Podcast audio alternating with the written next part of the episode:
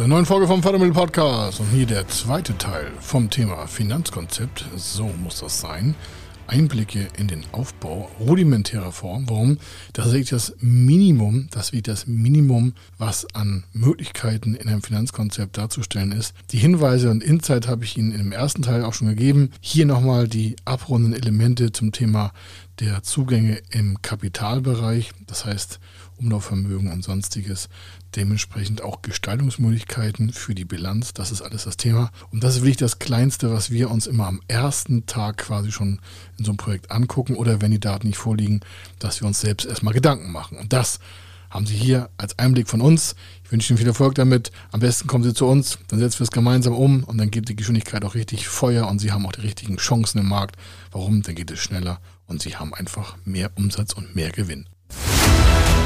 Er ist Mr. Fördermittel, Buchautor, Vortragsredner, Moderator seiner eigenen Fernsehsendung zum Thema Fördermittel und Geschäftsführer der Feder Consulting. Mit seinem Team berät er kleine, mittlere und große Unternehmen rund um die Themen Fördermittel, Fördergelder und Zuschüsse. In diesem Podcast bekommen Sie wertvolle und entscheidende Informationen, wenn es um die Themen Investitionen, Innovationen und Wachstum in Unternehmen geht. Über 25 Jahre Erfahrung, mehrfache Auszeichnungen als Fördermittelexperte, mehrere Milliarden Euro betreutes Investitionsvolumen und über 11.000 Unternehmensprojekte. Davon können Sie jetzt profitieren. Hier ist der Fördermittel-Podcast mit Kai Schimmelfeder. Und hier geht es weiter mit dem zweiten Teil zum Thema Finanzierungskonzept. Wie gesagt, rudimentärer Aufbau, das heißt also grundsätzlich sollten diese Inhalte schon mal drin sein. Da kommen noch viele Inhalte hinzu, aber entscheidend ist, dass Sie schon mal die Richtung, also die Stoßrichtung von diesem Gesetz also haben. Das heißt also von dieser Einheit zum Thema Finanzierungskonzept.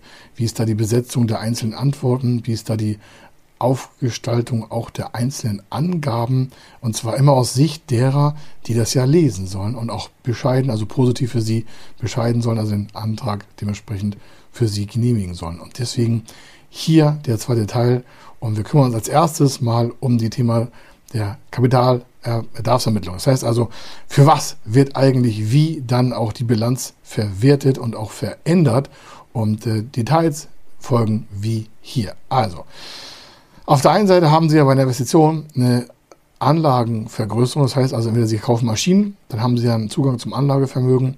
Sie haben vielleicht auch einen Zugang zum Umlaufvermögen, weil Sie vielleicht sich nur mit Cashflow aufladen wollen. Das kann auch passieren. Oder auch, Sie haben Zugang zu den Kosten der Ingangsetzung. Das heißt, die Maßnahme selber braucht vielleicht eine gewisse Anlaufzeit. Diese vielleicht ist mit Kosten verbunden. Das kann sein, dass es bei Maschinen der, also Maschineninvestitionen in Gebäude für Produktionsbereiche haben wir schon ganz oft erlebt, dass halt der Boden noch dementsprechend hergerechnet werden muss. Standfestigkeit, Zement, Stahlbereiche, Abfangbereiche, Wände verstärken, Boden verstärken, Anfahrt verstärken, Logistik haben. All diese Themen sind ja dann auch Kosten der Ingangsetzung. Das heißt, nicht nur das, sondern auch Beraterkosten können dazugehören oder auch andere Entwicklungs- und Analysekosten. Das sind alles Positionen, die Sie zu Ihrem Projekt einfach mal auflisten müssen. Das müssen Sie ja vorher wissen, wie hoch die sind. Das heißt, vielleicht brauchen Sie auch Angebote, um sich auch dementsprechend abzusichern, dann das Richtige auch beauftragen zu können, wenn dann die Finanzierung, die Förderung oder in welcher Form Sie auch Fördermittel nutzen, stattgegeben wird. Dann haben Sie einen ganz großen Bereich Zugang zu den Kosten an sich selber. Wenn Sie sagen, Mensch, wir hatten noch oben Investitionskosten. Ja, hier sind gemeint die laufenden Kosten. Es kann auch sein, dass Sie durch Ihre Investitionen mehr Mitarbeiter einstellen. Das heißt, Ihre Personalkosten werden steigen. Und da muss ja quasi hinterfragt werden, reichen die Personalkosten in Zukunft aus, die mit dieser Investition verbunden sind? Oder brauchen Sie mehr im Vertrieb, brauchen Sie mehr im Marketing, brauchen Sie mehr im Indienst, brauchen Sie mehr in der Buchhaltung, brauchen Sie vielleicht einen Werksleiter, brauchen Sie vielleicht Innovationsassistenten, brauchen Sie vielleicht einen Assistenten für Ihre Veranstaltung, die Sie vielleicht neu aufsetzen wollen, Brauchen Sie vielleicht Digitalisierungsexperten? Brauchen Sie vielleicht jemanden, der sich mit Social Media besser auskennt? All diese Positionen sind im Personalbereich tätig. Kann aber auch sein, dass Sie mehr Umsatz machen und Ihre Steuerberaterkosten steigen. Das muss ja im Finanzkonzept auch hinterlegt werden. Oder Sie haben Lizenzgebühren und haben jetzt gesagt, Mensch, ich habe hier eine Verkaufssoftware, da haben wir zehn Lizenzen und Sie werden Ihr Team ausbauen aufgrund der neuen Investition auf 20 Mann und 20 Frauen oder wie auch immer. Und dementsprechend haben Sie zehn Lizenzen mehr zu kaufen. Und wenn eine Lizenz 30, 40 Euro im Monat kostet, dann haben Sie halt 300, 400, 500 Euro mehr an Kosten im Monat. Das sind ratzfatz mal 3, 4, 5.000 Euro mehr im Monat. Das mag nicht viel sein, aber es zeigt euch, wie gut Sie in dem Konzept auch zu Hause sind, wenn Sie solche manchmal kleinen Investitionen auch berücksichtigen, wenn die Kosten dementsprechend dann auch steigen. Es kann auch sein, dass Sie höhere Mietkosten haben, höhere Nebenkosten, Energiebezugskosten, all diese Themen. Vielleicht brauchen Sie mehr Rechtsberatung, vielleicht brauchen Sie mehr Social-Media-Aktivitäten. All diese Thematiken sind in der Kostensteigerung zu hinterlegen. Warum? Sie werden nicht einfach investieren und alles bleibt beim Alten. Das passiert sehr selten. Sie wollen vielleicht was Neues bewirken und da sind halt neue Arbeitsplätze fällig, neue Strukturen, neue Prozesse.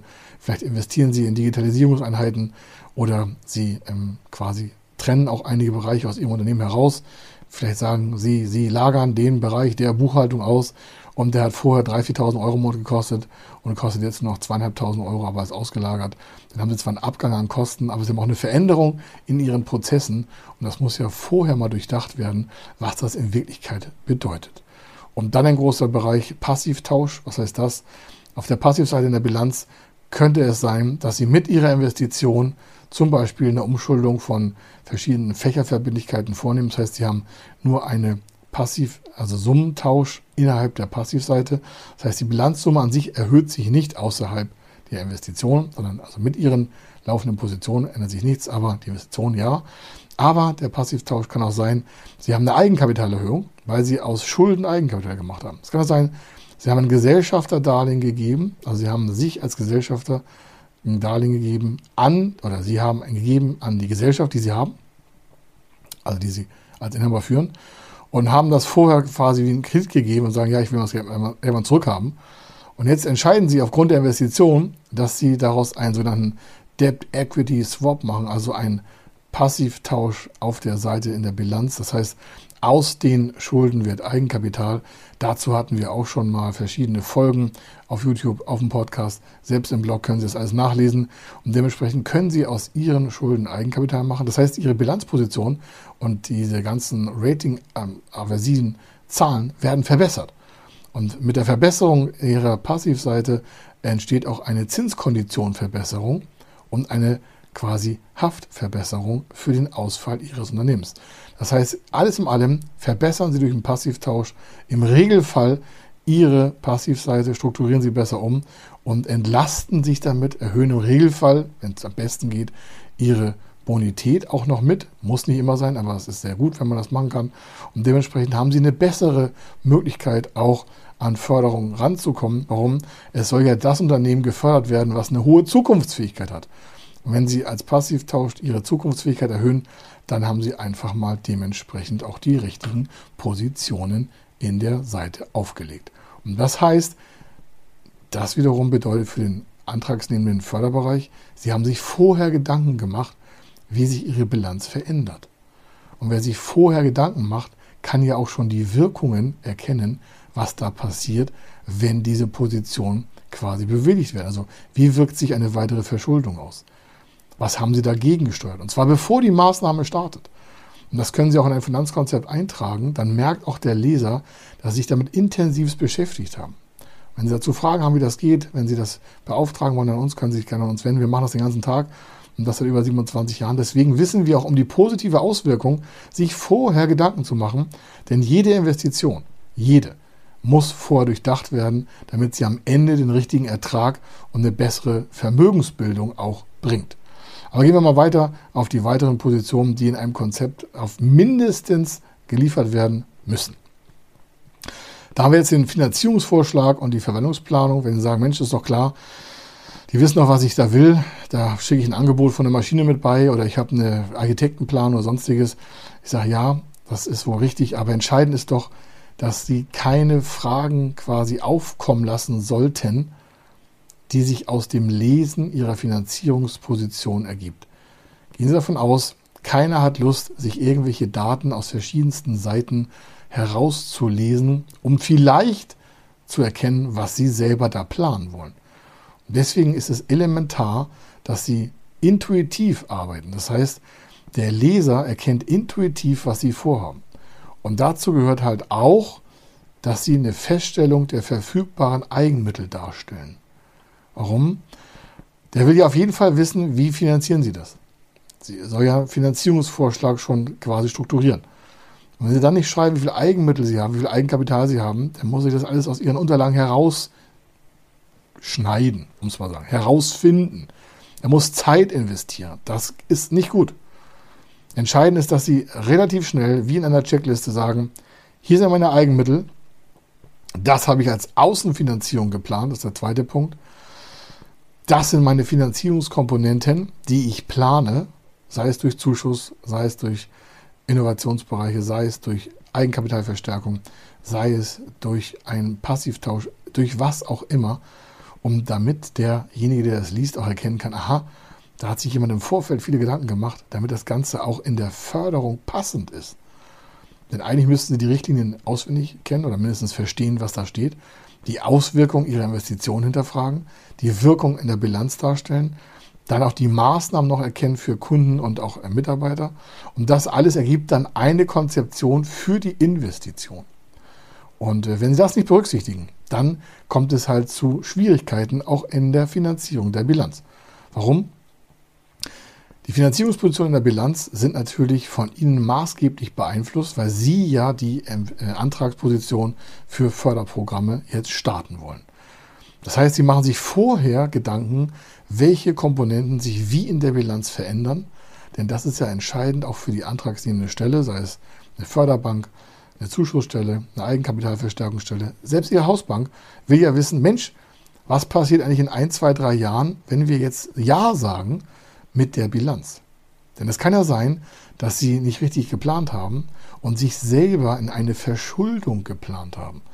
Das heißt nicht, dass sie untergehen, aber es kann sein, dass an den Kennzahlen der Bilanz eine sogenannte Überschuldungstatbestandseinheit reingeplant wurde. Soll heißen, sie haben hohe Investitionen, die halt zeitversetzt erst zu guten Umsätzen und guten Gewinnen kommen. Aber wenn die Zeit zu lang ist, dann kann die Bank ihnen gar keine Finanzierung geben weil sie sich selber quasi in eine Überschuldung reingeplant haben, die selber nicht erkennen, weil sie es vorher nicht geprüft haben. Und dann merkt die Bank, dass die innerhalb von ein, zwei Jahren nur auf dem Papier eine Art Überschuldungstatbestand haben. Und der kann ja nur von ihnen dann wieder widerlegt werden, indem sie sich vorher Gedanken gemacht haben, wie kommen sie da erst gar nicht rein. Und das sind diese Finanzierungskomponenten in der Bilanz. Wie wirkt sich die Finanzierung aus? Wie ist die Eigenkapitalstärke? Wie ist das Fremdkapitalverschuldungsverhältnis? Wie sind Ihre EBITs? Wie sind Ihre dementsprechenden Kennzahlen auch im Eigenkapital in der Veränderung der nächsten Jahre? Und vor allen Dingen auch, wie ist die Quote, also die Eigenkapitalquote? Denn darauf wird in Zukunft noch viel mehr Wert gelegt, denn viele Banken und viele Förderstellen haben halt die, ich will nicht sagen Angst oder Panik, aber die, das Bedürfnis, nicht Unternehmen zu verlieren. Und wenn sie sich falsch in Eigenkapitalquoten darstellen oder nicht falsch, sondern einfach mal ungeplant, dann muss die Bank ja härteste Maßnahmen annehmen oder auch kalkulieren, damit diese Bank, die Förderbank, egal wer, wer ihnen Geld auch geben soll, nicht äh, in ein Unternehmen investiert, also ein Förderantrag stattgegeben wird, der dann quasi in den Untergang führt. Das heißt, das ist ja auch ein Schutz für Sie. Also dementsprechend ist entscheidend, wie ist das Ganze überhaupt in der Finanzierung aufgebaut. Und dann kommen wir zum nächsten Punkt auch schon, wie ist der Kapitaldienst eigentlich? Also wie ist die Belastung Ihres Cashflows mit Rückzahlungsmodalitäten? Da kommen wir zu einem ganz großen Bereich. Viele denken bei Förderung immer nur an Förderkredite oder nur an Zuschüsse. Aber ein wichtiges Element ist ja auch das Thema Eigenkapitalförderung. Und gerade kleine und mittlere Unternehmen haben halt die Möglichkeit, durch mittelständische Beteiligungsgesellschaften über stille Verträge, also stille Beteiligungspositionen oder sogenanntes Mezzaninkapital, sich ihre Bilanz zu verstärken. Damit hebt sie das Eigenkapital in der Bilanz, die Finanzierungsreichweite wird größer von Ihnen als Antragsteller und die Zusagewahrscheinlichkeit steigt exponentiell an. Warum? Es kann ja sein, dass Sie ein bisschen zu schwach am Eigenkapital sind, das haben viele hunderttausend Unternehmen, ist noch nicht so schlimm, aber wenn Sie Investitionen planen, und weitere Verschuldung auf sich nehmen wollen, dann muss das Verhältnis ja besser sein als im Durchschnitt. Warum? Wenn Sie sich in Ihrem normalen operativen Geschäft mit weiterer Investition planen, dann verschulden Sie Unternehmen, weil Sie haben Finanzierungskomponenten erhöht. Das heißt, Ihre Finanzkonstruktion zeigt auf, dass Sie sich weiter verschulden. Und wenn Sie nicht exakt so schnell Umsatz und Gewinn steigern, wie Sie die Rückführung Ihrer Finanzkonstruktion Position haben, dann kommt es ja leider zu einer Überhöhung des Kapitaldienstes, also Überhöhung an Kosten. Und dementsprechend kommt es ja dazu, dass der Kapitaldienst vielleicht irgendwie mehr an ihrem quasi Gewinn abfuttert, als sie sich leisten können. Und deswegen ist es ganz entscheidend, dass die Eigenkapitalverstärkung vorher mal beleuchtet wird. Und das ist auch die, ja, die Tippeinheit. Die Reihenfolge der Beantragung von Finanzierung und Förderung ist elementar für den Erfolg auch Ihres Unternehmens und der geplanten Investition. Warum? Es wäre ja sinnvoll, erstmal Eigenkapital aufzusetzen und dann sich weiter mit Fremdkapital zu beschäftigen.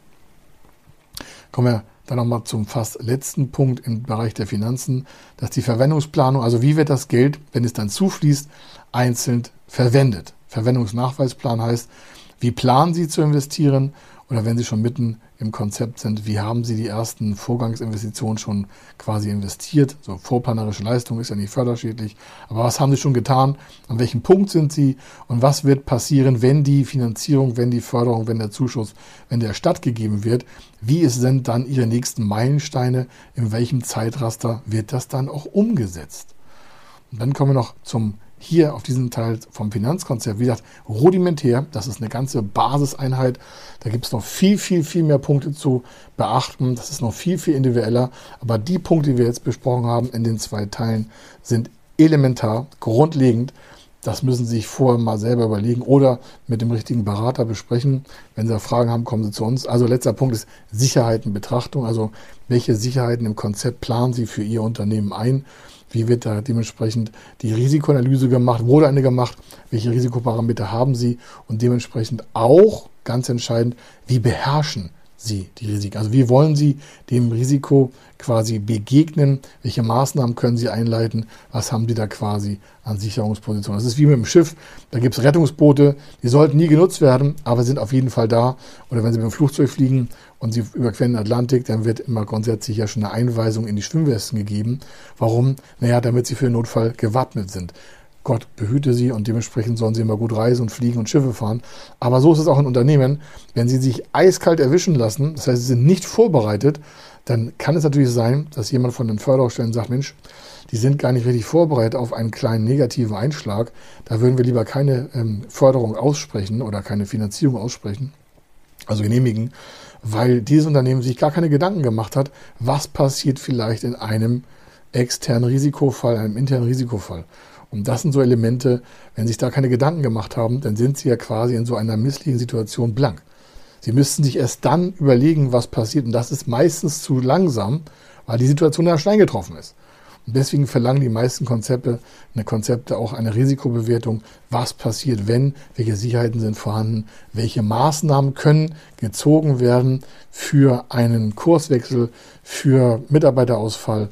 Oder, oder, oder. Da gibt es heute ganz viele Möglichkeiten, die sind nicht Rocket Science. Also da muss man sich jetzt keine wissenschaftlichen super-duper-Einfälle einfallen lassen, sondern es geht einfach darum zu sagen, was passiert denn, wenn Mitarbeiter ausfallen? Was passiert, wenn Lieferschwierigkeiten sind? Was passiert denn, wenn Märkte wegbrechen? Kann man das Geschäft relativ umstellen? Wie lange braucht es auch? Keiner verlangt, dass sie von heute auf morgen ihr Geschäftsmodell umstellen, aber daran zu denken, dass sowas passieren könnte, schafft ihnen einfach auch eine Sicherheit in der Entscheidungsfindung für weitere Investitionen und dementsprechend auch ein super quasi gegenüber bei einer Antragstellung. Das ist nicht kompliziert, aber es ist eine gute Vorbereitung und dementsprechend muss das hier auch dementsprechend auch geliefert werden. Also, das mal als Rund äh, ab auch zum zweiten Teil. Dann merken Sie, wenn Sie beide Teile zusammennehmen, haben Sie ein Grundmodell, was grundsätzlich Ihre Ideen auch beflügeln sollte.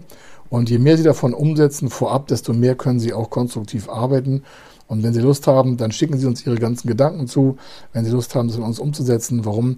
Wir feilen das weiter aus, wir entbürokratisieren das, wir sind damit einfach schneller unterwegs.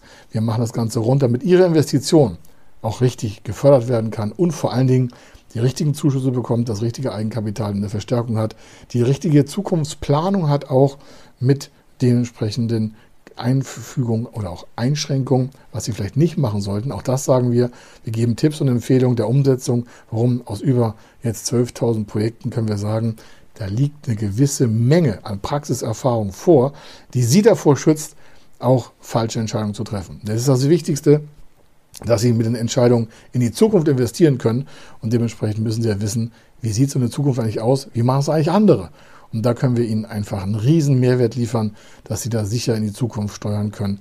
Immer mit Ihrer Investition, egal was, Zuschuss, Eigenkapitalergänzung, Förderkredit, Bürgschaften, Tilgungsfreiheiten, Haftungsfreistellung, all diese Themen können Sie nutzen, wenn Sie wissen, wie es funktioniert. Also, hier war der Kai Schimmelfeder. Wir sind für Sie da. Melden Sie sich bei uns zur weiteren Umsetzung für Ihre Projekte. Dann wird es sicherer und cleverer und auf jeden Fall tragfähiger für Ihr Unternehmen und Ihr Umfeld, Ihre Familie. Bis dann. Tschüss. Wenn Sie wissen wollen, ob Ihre geplanten Investitionen förderfähig sind und wie Sie zu den richtigen Förderprogrammen kommen, dann gehen Sie auf die Website www.fördermittel-testen.de. Dort können Sie Ihre Projektdaten an das Team von Feder Consulting übermitteln und erhalten dann ein Ergebnis zu den möglichen Förderprogrammen gesendet. Viel Erfolg und eine gute Zukunft.